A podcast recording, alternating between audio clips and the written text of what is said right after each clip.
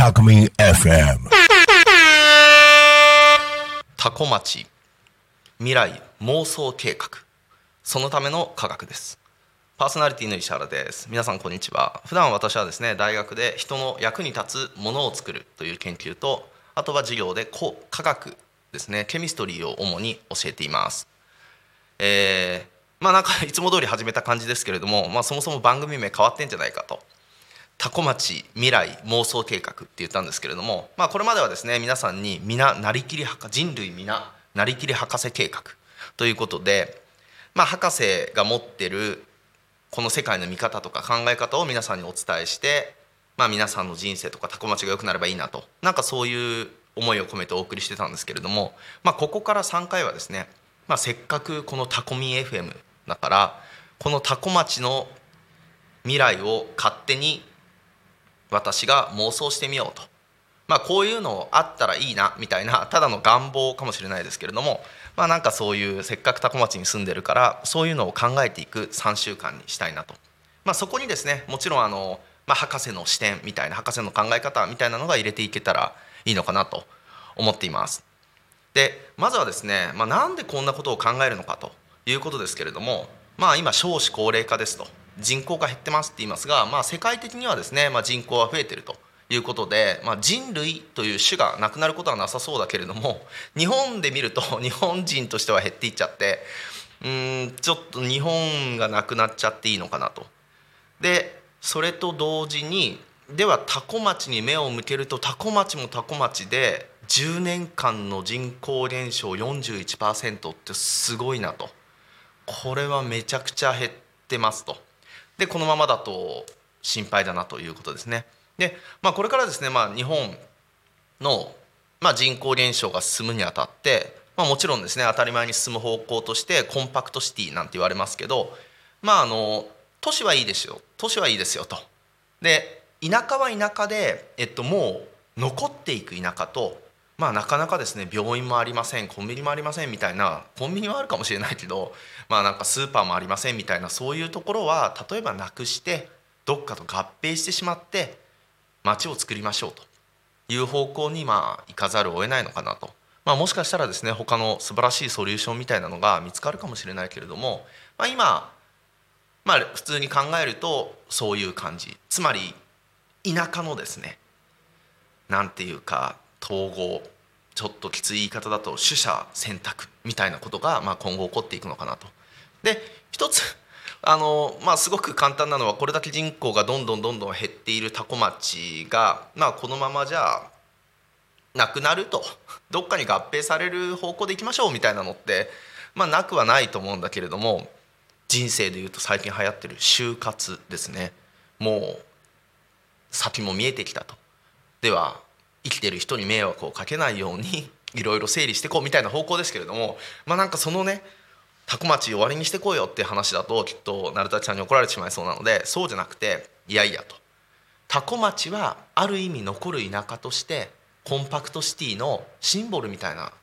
なっていけたらいいなと。なんかそういうのを考えてみたいと。いうことですね。で、えっと、そのためにはですねまあなんとなく多古町に、えっと、人がある程度集まってで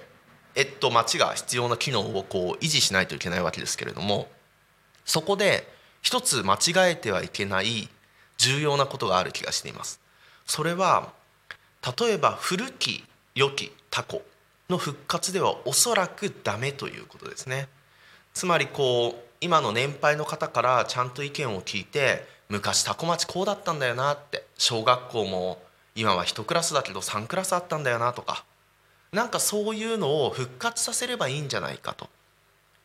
ちょっと思うかもしれないんですけれども多分それでは無理。でなぜかっていうとその時のタコにどんどんどんどんいろんな場所からですね人の流入があったらいいんですけれどもどんどんどんどんもうタコ町すごいなどんどん引っ越そう、ね、移住しよう何だったら海外からね来ようみたいな流れがあったんであればその昔のタコをいかに復活させるかっていうのを考えればいいんだと思いますけどきっとその当時もタコ町にどんどんどんどん人が集まってきたっていうことではないと思うのでもうちょっとですねなかなかハードルは高いけれども昔のタコの復活だけではダメで多分一歩進歩した、まあ、一歩も二歩も進歩したことをしないといけないのかなというのを思ってますと。でえっとじゃあ多古町に一つ何が欲しいかなと思った時に、まあ、よく考えると駅がないですよねと。で公共交通機関がないですというのがあのやはり気になってます。